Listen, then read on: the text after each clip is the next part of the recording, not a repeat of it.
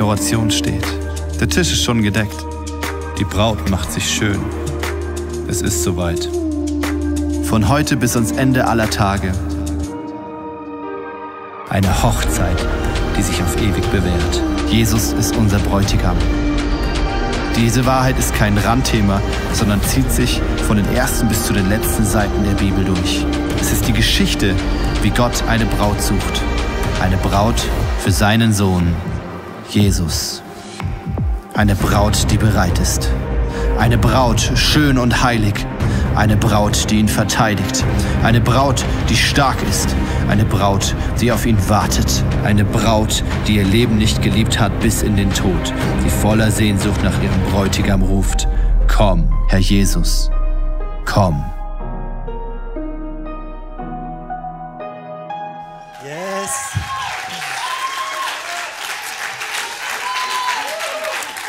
Hallo Singen, so schön bei euch zu sein. Ich lieb's total, bei euch hier im Zelt zu sein. Schön, dass du da bist. Die Fußbodenheizung ist heute leider ausgefallen, aber es ist super schön, dass wir hier zusammen sind.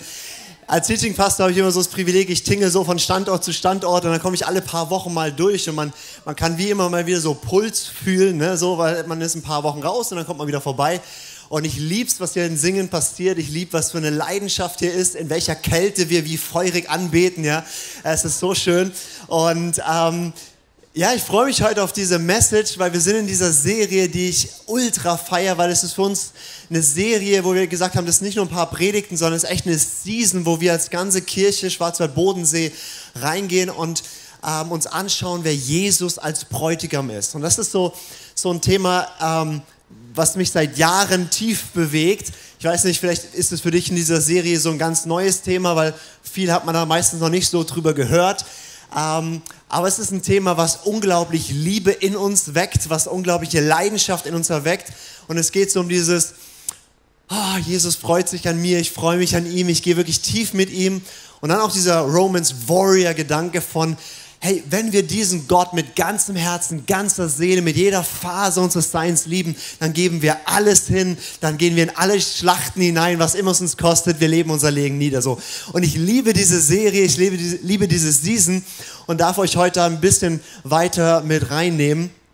Falls du noch gar nicht so in dieser Season drin bist, ihr hattet die letzten Wochen auch viele Gastsprecher, die nicht ganz so in der Season gepredigt haben, deswegen ich nehme euch noch mal kurz mit rein, ähm, um was geht's da eigentlich? Die Bibel ist von der ersten bis zur letzten Seite geht's um dieses Thema, dass Jesus ein himmlischer Bräutigam ist und wir als Kirche, wir als Gläubige mit allen zusammen, wir sind die Braut Christi. Und für uns Männer ist es immer erstmal so ein bisschen ein schwieriger Gedanke, ne? Also so Jesus als Bräutigam, ich als Braut, so im weißen Kleid, so, ja. Ähm, da geht es einfach so um die Intensität an Beziehung. Also Gott sucht da ein Bild und sagt, hey, wie ein Bräutigam sich an der Braut freut, so freut sich Gott an dir.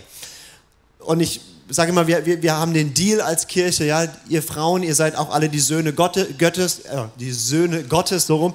Und äh, wir Männer, wir sind die Braut Christi und jeder hat so sein Päckchen zu tragen und wir umarmen das einfach, okay? Ähm, aber es, es fängt an in der Bibel, die Bibel beginnt mit einer Hochzeit von Adam und Eva im Garten, ja, die hatten keine Wahl, ähm, war nur einer da, ne, dann haben sie gesagt, okay, nehme ich.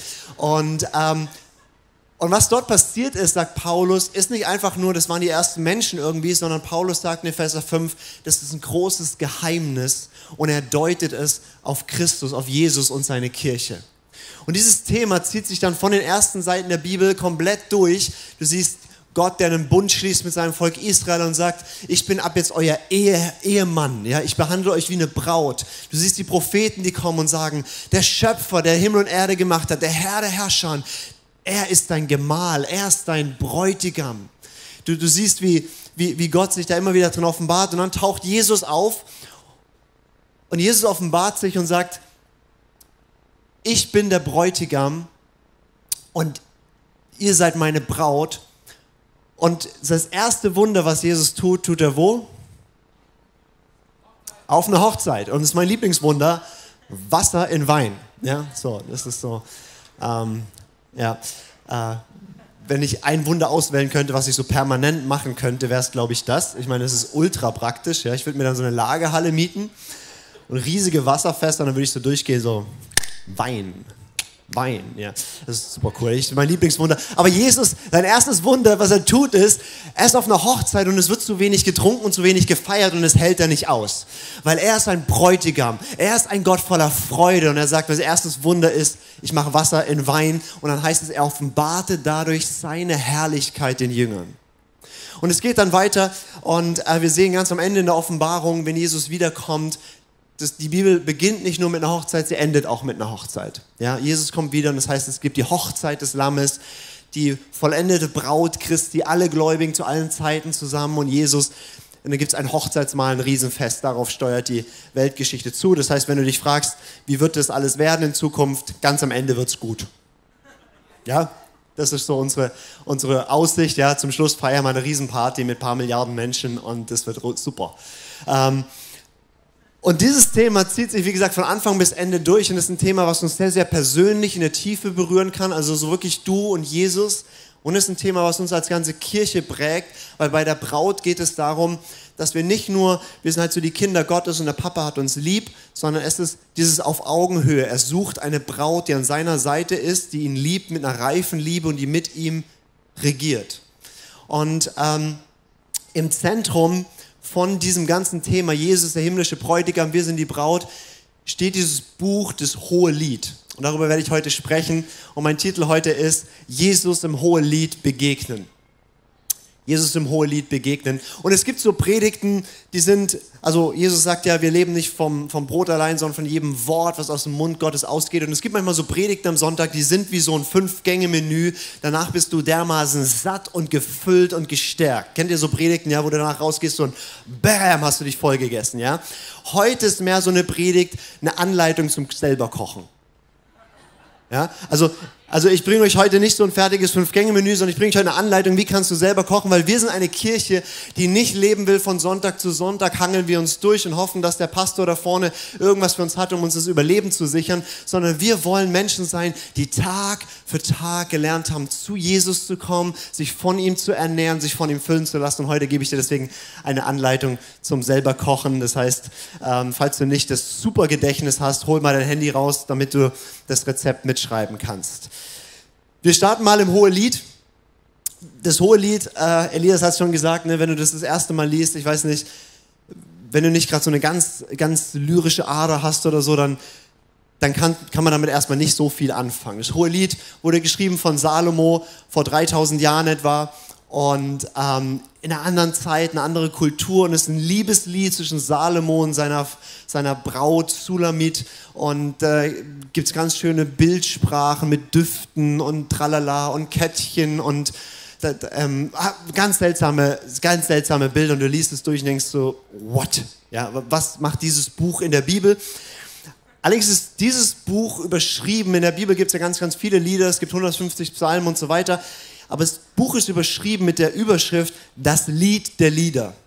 Also mit anderen Worten, das beste, höchste, schönste Lied, was je geschrieben wurde. Also das ist mal ein Anspruch, ne, wenn du sagst so, also ich schreibe mal einen Song und für die Ewigkeitscharts ist das Nummer eins. So, das ist mal eine Ansage. Und es heißt ähm, in der Bibel, dass Salomo in seinem ganzen Leben 1005 Lieder gedichtet hat. Und das ist das Lied der Lieder. Und wenn du das so liest, dann ist es erstmal vielleicht ähm, ja, nicht so eingängig oder du sagst, okay, was mache ich jetzt damit? Ne?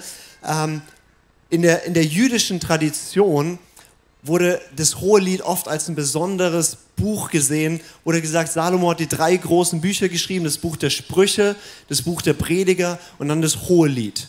Und es wurde verglichen mit dem Aufbau des Tempels und es wurde gesagt, die Sprüche ist wie so der Vorhof, Predigerbuch ist wie so das Heiligtum und das Hohelied ist das Allerheiligste. Da schlummert die tiefste Gottesoffenbarung drin. Das ist ein heiliges Buch, ist auch ein bisschen erotisch, deswegen darfst du das dann erst so ab 30 lesen oder so. Aber ähm, das ist so eine jüdische Tradition, das Bild von diesem Buch. Und sowohl in der jüdischen Tradition als auch seit 2000 Jahren in der christlichen Tradition wurde dieses Buch immer verstanden als mehr als nur Salomo und Sulamit, sondern immer Salomo, der König, sinnbildlich für Jesus und Sulamit für die Braut Christi oder für den einzelnen Gläubigen. Und diese Liebesgeschichte wird in diesem Buch beschrieben. Und das ist auch die Art und Weise, wie wir dieses Buch jetzt anschauen. Man kann da auch ganz schöne Tipps für irgendwie einen erotischen Eheabend rausholen oder sonst was.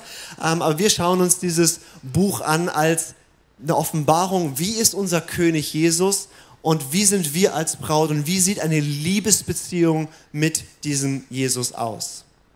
Und die ganze Bibel ist uns gegeben, damit wir Jesus erleben. Und äh, deswegen auch das hohe Lied, als Jesus von den Toten auferstanden ist, hat er seinen Jüngern so, so ähm, ähm, Bible Talks gegeben, ja, hat sie einfach einmal durch die ganze Bibel geführt. Und das heißt in, in, in Lukas 24, Vers 27, da erklärt er seinen Jüngern so ein paar Sachen aus dem Alten Testament. Und da heißt es, und von Mose und von allen Propheten anfangend erklärte er, erklärte er ihnen in allen Schriften, was ihn betraf. Also Jesus ist damals durchgegangen und hat so eine, so, so eine Bibellehre gegeben. Ne? Und hat gesagt, okay, 1. Mose, zeige ich euch, um was es bei hier geht und so weiter. Und irgendwann kam er ins Hohe Lied und hat seinen Jüngern erzählt, was im Hohe Lied über ihn drin steht. Deswegen das Hohe Lied ist ein Buch, was uns gegeben ist, um Jesus drin zu erleben. Jesus sagt das auch in Johannes 5, Vers 39. Ihr erforscht die Schriften, also das Alte Testament, denn ihr meint, in ihnen ewiges Leben zu haben und sie sind es, die von mir zeugen. Jedes Buch in der Bibel erzählt ganz tolle Sachen, aber im Kern geht es immer darum, zu offenbaren, wer ist Jesus. Und Jesus führt es dann in Johannes 5 weiter aus und sagt, und deswegen müsst ihr damit zu mir kommen, damit ihr Leben findet. Und das ist die Art und Weise, wie wir das hohe Lied anschauen werden und ähm, bisschen gucken, wie können wir Jesus da drin begegnen, weil im hohe Lied wirst du eigentlich nichts entdecken, was nicht sonst auch irgendwo in der Bibel steht, sondern du wirst Dinge einfach nur in einer anderen Sprache entdecken. Also zum Beispiel, wer hier in diesem Zelt weiß, dass Jesus dich liebt? Ja? Sehr gut, schon mal gut. Ähm, und da hast du ganz tolle Verse in der Bibel. Im Neuen Testament heißt es zum Beispiel, dass Jesus sagt, genauso wie mich der Vater liebt, liebe ich euch. Bam, Jesus liebt dich. Voll toll. Ja? Und das Problem ist, das haben wir dann schon so oft gehört und irgendwie denkt man, ja klar, weiß ich und so weiter, ähm, dass wir diese Wahrheit manchmal berührt die uns gar nicht mehr. Und da hilft uns das hohe Lied, wo das genau dasselbe drinsteht, aber einfach ein bisschen blumige Sprache. Und da sagt der Bräutigam eben nicht nur wie in Johannes 15, wie der Vater mich liebt, liebe ich euch, sondern da sagt der Bräutigam Jesus zu dir, meine Braut, du hast mir das Herz geraubt mit einem einzigen Blick. Und das macht mit mir nochmal was anderes zu sagen, Jesus liebt mich nicht nur, ich habe ihm das Herz geraubt. Im Hohelied heißt es, wende deine Augen von mir ab, denn sie verwirren mich. Ich liebe, ich liebe diesen Vers, ja. Ich stelle mir das immer so vor, wie, wie Jesus dann in so einer himmlischen Ratsversammlung sitzt mit all den Engelfürsten und so weiter und die beratschlagen irgendwie, was sie tun. Und wenn ich dann aufwache und schaue so, sage, oh Jesus, guten Morgen, ja, dann ist er so verwirrt, dass das Meeting abbrechen muss weil er ist überwältigt von meinen. Es heißt, äh, es, es heißt dort, ähm, ja, ich soll meine Stimme erheben, weil sie ist schön und lieblich vor ihm. Ja, vielleicht nicht vor euch, aber vor ihm. Ja, und es bewegt sein Herz. Und all diese Sätze und Worte machen was mit mir. Und ich entdecke die ganzen biblischen Wahrheiten, die ich auch sonst entdecke im Hohelied.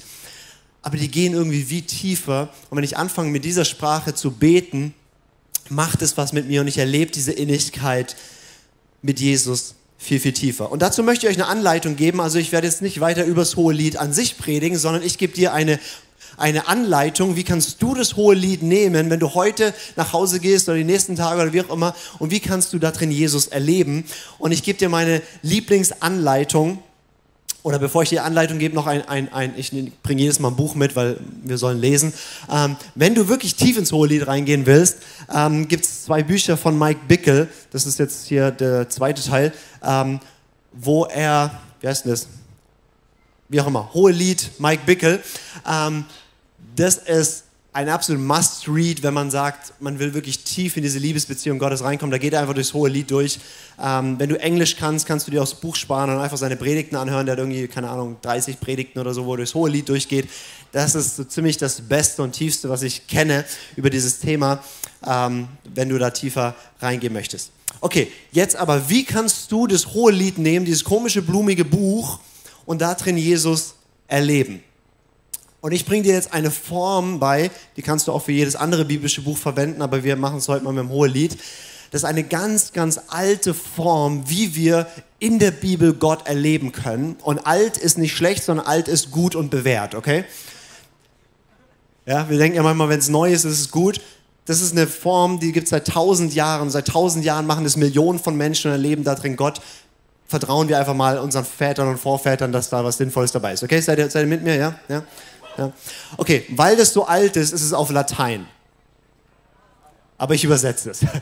ähm, und zwar diese Gebetsform nennt sich Lectio Divina.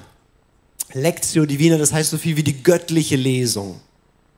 Das ist eine Form, wie kannst du die Bibel lesen, wo du keinen Prediger vorne brauchst, kein irgendwie fettes Kommentarbuch und irgendwie ein Bibellexikon, sondern wie kannst du diese einfachen Verse nehmen und direkt da drin Gott erleben. Darum geht es bei Lectio Divina, die göttliche Lesung.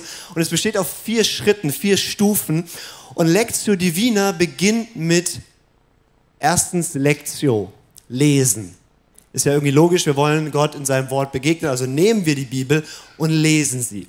Aber bei Lectio Divina geht es nicht darum, dass du viel liest, also jetzt, dass du irgendwie das ganze hohe Lied auf einmal durchliest oder so, sondern es geht darum, dass du einen Vers oder einen Abschnitt nimmst und den sehr, sehr intensiv liest.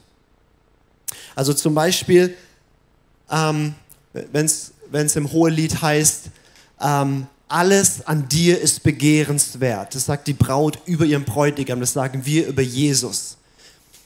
Dann reicht dieser Vers, um dich vier Wochen lang zu beschäftigen oder auch einen Nachmittag, ganz egal. Du nimmst diesen Vers und du liest ihn intensiv. Es geht nicht darum, ganz viel zu lesen. Du nimmst diesen einen Vers und liest ihn. Dann liest du, alles an dir ist begehrenswert. Und das liest du ein paar Mal durch, ja, und da das ja kein langer Satz ist, kannst du deine Augen schließen, es vor dich hin murmeln, ja, und weißt du, und es fängt an, in dich hineinzugehen. Und was ich liebe, ist dann, ich betone ähm, beim Lesen verschiedene Worte, weil ich kann sagen, alles an dir ist begehrenswert. Alles an dir ist begehrenswert. Oder alles an dir ist begehrenswert oder alles an dir ist begehrenswert. Und es löst was anderes in mir aus. Und ich fange an, es einfach intensiv zu lesen. Und da geht es nicht darum, bei der ganzen Übung geht es nicht darum, dass du deinen Kopf füllst, weil der ist eh schon voll genug, oder? Also wir wissen so viel und wir haben so viel Input und so viel. Ja, es geht darum, dass du eine Offenbarung und Begegnung hast. Deswegen nimmst du lieber eine kleine Portion und gehst tief rein. Das heißt, du liest es immer und immer und immer wieder, so, keine Ahnung, ein paar Minuten hintereinander, murmelst es vor dich hin und genießt den Text. Und dann gehst du zum zweiten Schritt. Der zweite Schritt heißt Meditatio. Also so viel wie meditieren, darüber nachdenken oder ich nenne es gerne nachsinnen. Ja, das ist was zum Beispiel im Psalm 1 steht, da heißt es, glücklich der Mann, der nachsinnt über das Wort Gottes Tag und Nacht. Ein Nachmurmeln, ein das Wort bewegen. Das passiert meistens automatisch, wenn du es ein paar Mal liest, fängst du an, darüber nachzudenken. Und da geht es aber auch nicht darum, jetzt ein Bibelstudium zu machen. Da geht es nicht darum, irgendwie die tollsten neuen Erkenntnisse zu haben, sondern es geht darüber, auf einer Herzensebene dem Raum zu geben, was mich da drin anspricht. Es geht mir um eine Herzensoffenbarung. Nicht, dass du danach irgendwie Professor Doktor wirst, sondern dass du, dass du verliebt wirst. Ja, das ist so bisschen das. Ähm, wir denken drüber nach. Was ich da oft mache, ist, ich, ich schreibe mir auch kurz so Notizen auf zu Worten oder Sachen, die mir kommen, was es in mir triggert. Und ich spüre einfach nach, was betont Gott. Was ich oft mache, ist, ich nehme einen Vers, den ich eine Woche lang bete oder mal einen Monat lang bete. Ähm, manchmal dann auch ein bisschen längere Verse als fünf Worte. Ähm, und ist interessant, weil du machst es dann jeden Tag und du kennst dann schon den Vers und jedes Mal spricht dich neu was an. Und ich sage so gerne, bleibst so lange in einem Vers drin, bis du der Vers wirst. bis der Vers an dir geschieht. Ich liebe Johannes den Täufer, der wurde gefragt, wer bist du? Was ist deine Identität? Was ist deine Berufung? Wer bist du? Und er hat gesagt, ich bin die Stimme aus der Wüste, bahnt den Weg des Herrn. Das war Jesaja 40 im Bibelvers. Der hat ihn so lange meditiert, bis er der Vers wurde. Und es gibt Bibelverse, die bin ich geworden, weil ich da geblieben bin, bis sie geschehen sind. Und es ist so verrückt, weil äh, so eine Verse hast du nach einer Minute ergriffen, was da drin steht. Hier oben. Aber wenn du drin bleibst und wenn du dem nachspürst, fängt es an, in dir eine Realität zu werden und es verändert alles. Und das ist auch der Unterschied zwischen richtiger Lehre Wahrheit über etwas sagen und Menschen, die eine Offenbarung tragen, wo was durchgeht. Der Unterschied ist, ist es in dir drin? Hat sich das, hat sich das inkarniert? Ist es Fleisch geworden in dir, das Wort? Okay, also erster Schritt, Lektio, wir lesen es. Zweiter Schritt, Meditatio, wir denken drüber nach, wir geben dem Raum im Herzen. Der dritte Schritt ist dann auch relativ natürlich, Oratio. Das wissen wir wieder, was das heißt, Ora et labora und so, ne? das kennt man irgendwoher. Beten. Jetzt nehmen wir diese Worte und wir sprechen sie zurück zu Gott. Und das ist matchentscheidend, dass wir sagen, jetzt gehe ich in einen Dialog mit Gott. Sein Wort hat zu mir gesprochen und jetzt antworte ich darauf. Und beim Beten geht es nie darum, dass du Gott jetzt eine neue Offenbarung mitteilst. Ja, so. Also ist jetzt nicht, dass der, der Punkt ist nicht, dass ich sage, ah Gott, hier steht, du bist begehrenswert und besser als alles und dann erzähle ich mir irgendwas und Gott sagt, Wahnsinn, wusste ich nicht was du aus dem Vers rausgeholt hast, Lukas, unglaublich. Habe ich mir nichts dabei gedacht, als ich es geschrieben habe, aber das ist ja echt tief. Ja, das ist nicht der Punkt. Der Punkt ist, dass ich Gottes Herzenssprache, nämlich sein Wort nehme und zurückspreche zu ihm. Und was ich da mache, ist, ich bete nicht wie ein Maschinengewehr. Ähm, also mache ich auch manchmal, wenn ich so Fürbitte mache und so, bah, ja, kennt ihr das, wenn man so ein bisschen, ja, aber, aber bei Lex to Divina nicht. Da bin ich einfach so, da bin ich mehr so im, im ich wipp dann so hin und her ist besonders heilig, wenn man das macht, deswegen wippe ich hin und her. Und dann bete ich diese Worte zurück und sage, Jesus, du bist begehrenswert. Ich will nichts mehr als dich. Alles an dir ist schön. Alles an dir ist begehrenswert. Es gibt nichts, was an dir nicht gut ist. Und meistens rede ich gar nicht so schnell, sondern gebe dem Raum, in mir, mir nachzuhalten. Dann sage ich, Jesus, egal ob, ob, ob du im Tempel stehst, voller Zorntische umwirfst oder ob du rufst, mühselig und beladen, alles an dir ist schön und ich will in allem die Schönheit entdecken. Und ich fange an, in den Dialog mit ihm zu gehen und rede mit ihm drüber und ähm, da kommt eine Tiefe und ich fange an, das zu empfangen. Und dann kommt der schönste Schritt. Also wir haben gelesen, wir haben drüber nachgedacht, dann haben wir mit ihm drüber gesprochen und dann kommt der matchentscheidende, schönste Schritt und das ist Nummer vier, Contemplatio. Zu Deutsch kontemplieren. Deswegen habe ich es übersetzt. Das heißt so viel wie anschauen, betrachten, Dasein, ruhen, still sein, im Nichtstun verweilen bei ihm. Und ich weiß nicht, wie es dir geht, ich konnte mit Stille immer überhaupt nichts anfangen. Also mir hat man, ich bin so, so, so fromm aufgewachsen und da hat man mir immer gesagt, was man alles machen muss. Du musst Bibel lesen, musst beten, musst still sein und so weiter. Schlimmste war still sein. Ja, war so, okay, ich muss still sein.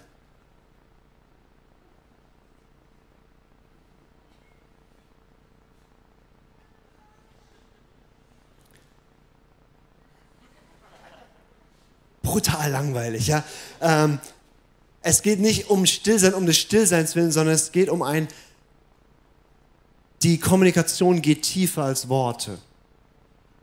Es ist, es ist, es ist, es, es geht in eine Ebene von, Gott hat zu mir gesprochen, ich habe mit ihm gesprochen und irgendwann müssen wir nicht mehr drüber reden. Wir können einfach sein und wir sind in dieser Realität, wir sind in diesem Vers, wir sind in dieser Wahrheit und wir, ich erlebe sie einfach. Und mit erleben meine ich nicht, dass du viel spüren musst. Es ist manchmal so, dass es dich wegbläst, aber darum geht es gar nicht, sondern du darfst einfach sein und das ist die größte Kraft. Wusstest du, dass am meisten an dir geschieht, wenn du mal nichts tust und Gott tun darf?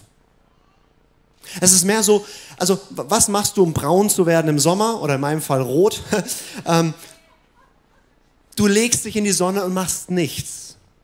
Das ist, wie das Wort Gottes am besten wirkt. Wenn du die ganze Zeit aktiv bist, ja, leg dich hin, am besten auf so eine, so eine Matte im Meer, ne? dann, dann ist mit Spiegelung und so, genau, und dann bin ich immer ganz rot. Ähm, dann wirkt es. Und das ist, was geschieht, wenn wir uns einfach dem Wort aussetzen. Ähm, Paulus schreibt, dass, dass durch das Anschauen seiner Herrlichkeit werden wir verwandelt von Herrlichkeit zu Herrlichkeit durch den Geist Gottes. Und beim Anschauen der Herrlichkeit, der Kontext, da geht es nicht zum Beispiel um Lobpreis. Lobpreis ist herrlich, wunderbar. Es geht, es, es geht im Kontext darum, dass wir die Bibel lesen und dass uns die Decke weggenommen wird, dass wir die Bibel erkennen können und im Anschauen der Herrlichkeit Gottes in der Bibel werden wir verwandelt. Du musst gar nichts tun. Darfst einfach nur genießen. Ich nenne das Heiligkeit durch Genuss. Ich genieße seine Gegenwart und es färbt ab auf mich. Und das ist Kontemplatio. Es ist, ich bin einfach nur da. Es ist wie zwei Geliebte, die einfach zusammen da liegen, nichts sprechen müssen, sondern einfach diesen Moment genießen, sich zum Arm da zu liegen, nichts zu tun. Oder für uns, für uns Männer Kontemplation, ich beschreibe es immer so, der, der, der tiefste Moment zwischen Männern, ne? was ist der tiefste Moment zwischen Männern? Wir sitzen am Lagerfeuer mit einer Flasche Bier in der Hand, es brennt runter und du stierst in diese Glut. Und wenn du einen richtig guten Freund da hast, keiner sagt was und es ist nicht weird, sondern es ist dieser intime Moment zwischen Männern du sitzt da und da ist Glut. Dann kommst du heim und sagst, und was habt ihr geredet? Nichts. Das verstehen Frauen nicht, aber für uns Männer, ja, das ist Kontemplation mit Gott. Du sitzt mit deinem besten Freund da und kannst einfach sein und erlebst eine tiefe, innige Verbundenheit. Okay. Ähm, das ist, ähm, das ist Lectio Divina, diese vier Schritte. Vielleicht können wir mal die Übersicht, die Zusammenfassung nochmal einblenden. Wir haben irgendwo diese vier Schritte, alles auf einer Folie. Ähm, ja, fast. Ähm, der Rest kommt bestimmt auch noch. Ähm, genau, das sind die vier Schritte. Wir lesen, wir denken drüber nach, wir beten zu Gott und dann sind wir einfach vor Gott. Und das kannst du natürlich mit jeder Bibelstelle machen, aber im Hohelied macht es besonders viel Spaß, weil das ist eine Ebene, die wie direkt in unser Herz hineingeht.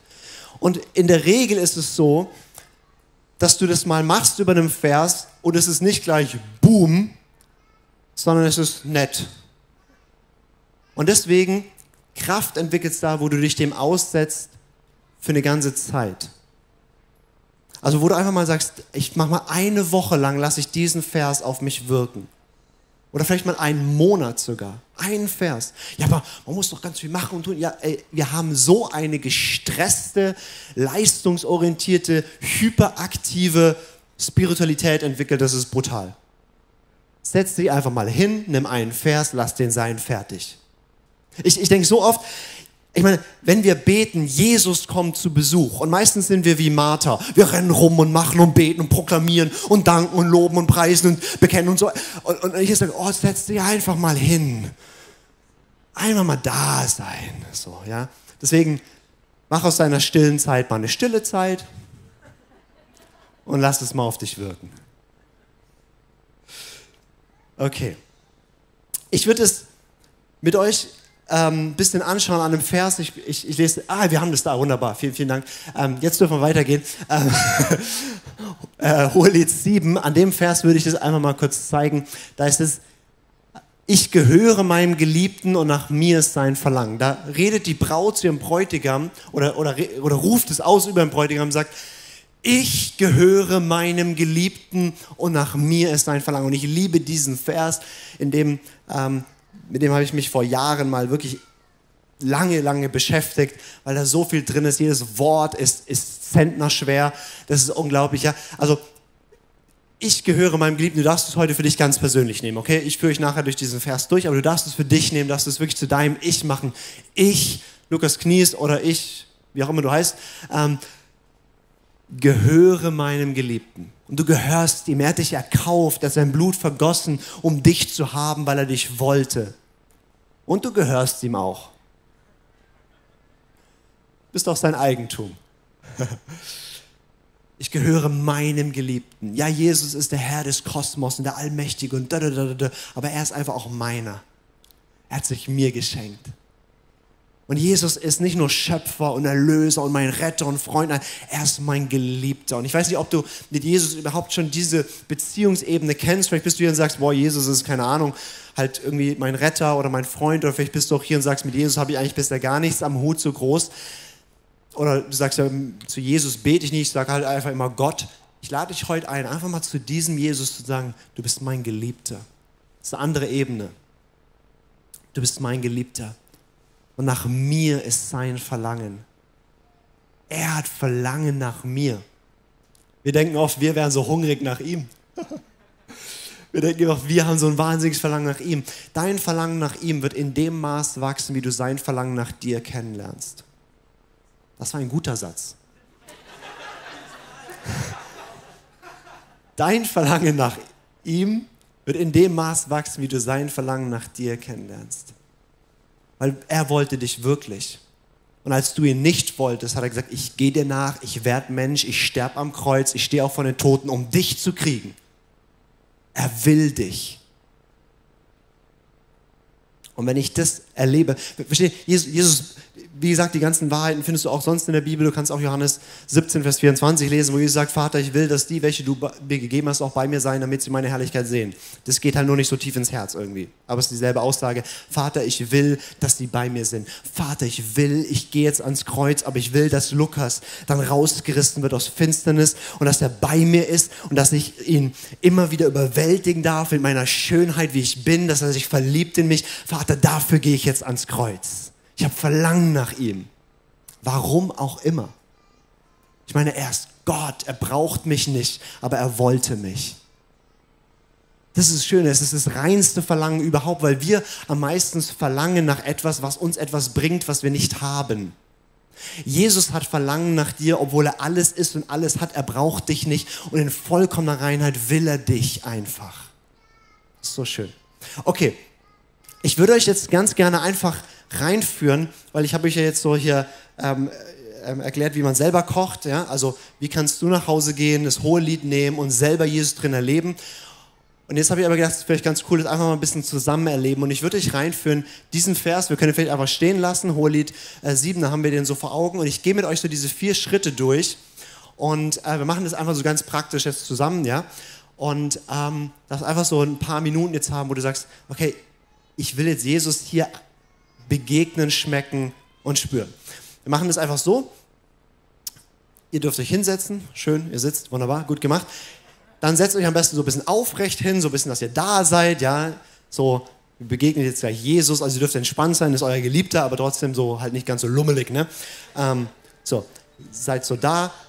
Ähm, und ich führe euch jetzt einfach so Schritt für Schritt diese vier Schritte durch. Beim ersten dürft ihr auch gerne die Augen offen haben, weil da geht es darum, diesen Vers ein paar Mal zu lesen. Ähm, und nachher hilft es euch vielleicht auch, die Augen zu schließen, ähm, weil ihr seid hier mit ganz vielen Leuten im Zelt und dann ist irgendwie mehr Privatsphäre, wenn ich so die meine Augen schließe und die anderen Leute nicht sehe. Wir gehen mal diesen ersten Schritt. Ich lese es jetzt ein paar Mal und dann darfst du es einfach noch ein bisschen für dich lesen und dann führe ich so ein bisschen durch durch die nächsten Schritte. Ich gehöre meinem Geliebten und nach mir ist sein Verlangen. Ich gehöre meinem Geliebten und nach mir ist sein Verlangen.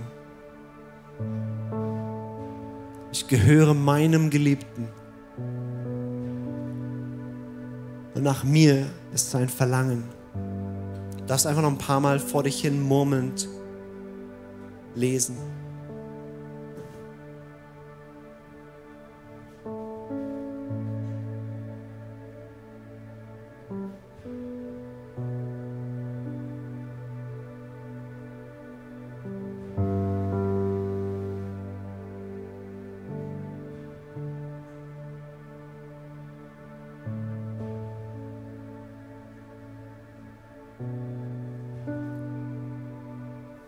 Und jetzt gehen wir langsam diesen zweiten Schritt, nachzusinnen. Schau, welches, welches Wort, welcher Gedanke hat dich gerade irgendwie innerlich angesprungen. Und jetzt geh dem einfach mal nach. Lass einfach deine Gedanken bei diesem Wort, bei dieser Wahrheit verweilen. Guck einfach ein bisschen, bohr da drin ein bisschen rum.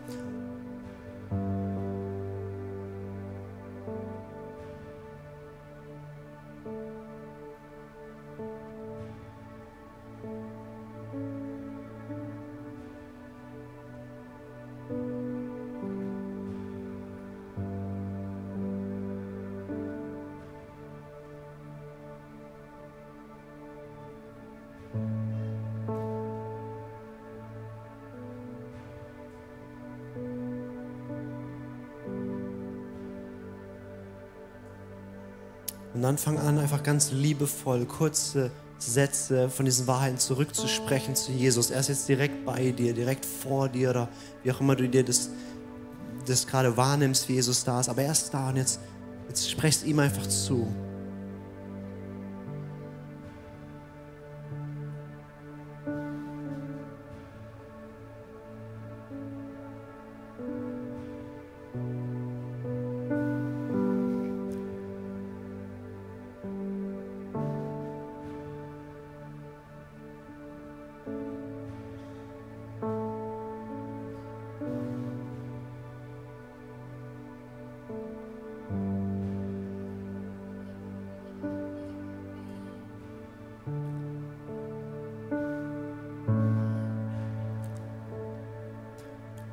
Jesus, dein Verlangen ist nach mir.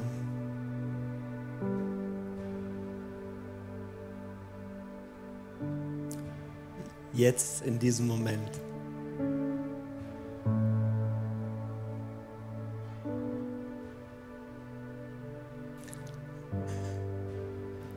Nicht nur vor 2000 Jahren oder nicht erst, wenn ich irgendwann, sondern jetzt gerade hast du Verlangen nach mir.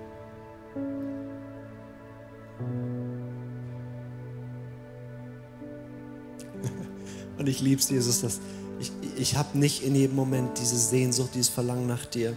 Und, und manchmal ist meine, mein Verlangen nach dir wie zugeschüttet von anderen Dingen oder irgendwas, aber ich danke dir, dass in jedem Moment du Verlangen hast nach mir.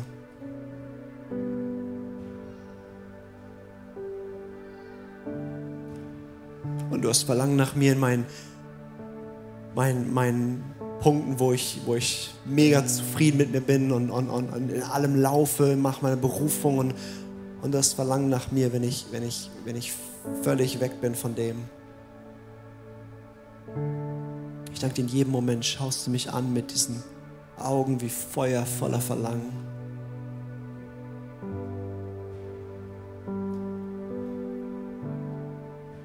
Jetzt gehen wir so in dieses Kontemplatio, wo wir ruhig werden, wo wir einfach nur da sind und uns von diesen Augen wie Feuerflammen anschauen lassen und einfach zulassen, dass er nach uns verlangt oder dass er dich, was, was immer dich gerade angesprungen hat. Du darfst einfach sein, muss gar nichts passieren. Wir ruhen einfach in seiner Gegenwart.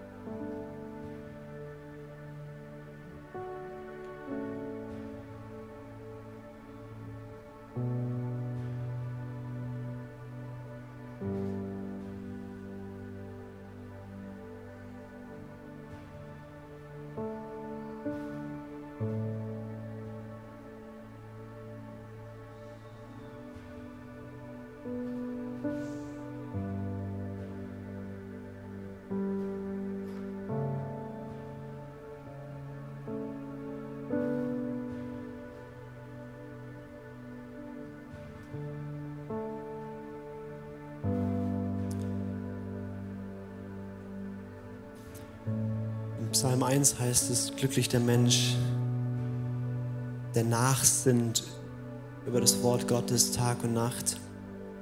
Er oder sie wird sein wie ein Baum gepflanzt an Wasserbächen, der seine Frucht bringt zu seiner Zeit, dessen Laub nicht verwelkt und alles, was er tut, gelingt ihm. Die Erfolgsformel in der Bibel ist, dass wir Menschen sind, die, die wohnen im Wort Gottes, die dem Raum geben, und dann sind wir gepflanzt an Wasserbächen. Dann können Krisen kommen und die kommen. Dann können Herausforderungen kommen und die werden kommen und sind schon da. Aber wir stehen gepflanzt. Und wir können immer noch blühen und immer noch Frucht bringen. Und wir wollen eine Kirche sein, die das lernt. Die das lernt, selber nachzusinnen, selber im Wort zu sein. Und wir müssen nicht alle irgendwie studierte Theologen werden. Aber was wir alle werden können, ist Menschen, die das Wort Gottes lieben und verinnerlichen. Deswegen, ich möchte dich so ermutigen, nimm das mit für dich. Du kannst es im Hohelied machen, du kannst auch sagen, ich bin gerade voll im Römerbrief oder ein ganz anderes Thema, ist ganz egal, aber fang an, das Wort Gottes nicht nur zu lesen und nicht nur intellektuell zu studieren, sondern diesen Herzensraum zu öffnen, wo das Wort geschehen darf an dir. Ist immer, wie es im Alten Testament heißt, das Wort des Herrn geschah. Und das Interessante ist, im, im Hebräischen heißt es, das Wort für Wort, dabar, heißt nicht nur Wort, sondern heißt auch Tat oder ein Ereignis. Das heißt, wenn Gott spricht, ist es immer ein Ereignis. Und wir nehmen das oft nur als ein Wort da oben in unserem Kopf, weil wir wollen das Wort Gottes eigentlich erleben, wir wollen es erfahren und dass es an uns was macht. Und Jesus, danken dir, dass du das Wort bist, dass du es liebst, uns zu begegnen. Wir lieben dich und du liebst uns noch so viel mehr. Und wir gehören dir und wir wollen dir so gern gehören. Und ich danke dir für die Zeit, in der wir sein dürfen, wo, wo wir dich anschauen, bewusst als ein Bräutigam, als ein, als ein Liebhaber, als jemand, der uns nahe kommt. Und ich bete es für uns alle, dass du dich uns tiefer offenbarst. Auch gerade da, wo wir die Bibel öffnen, komm und sprich. Das zeugt von dir, komm, begegne uns, Herr.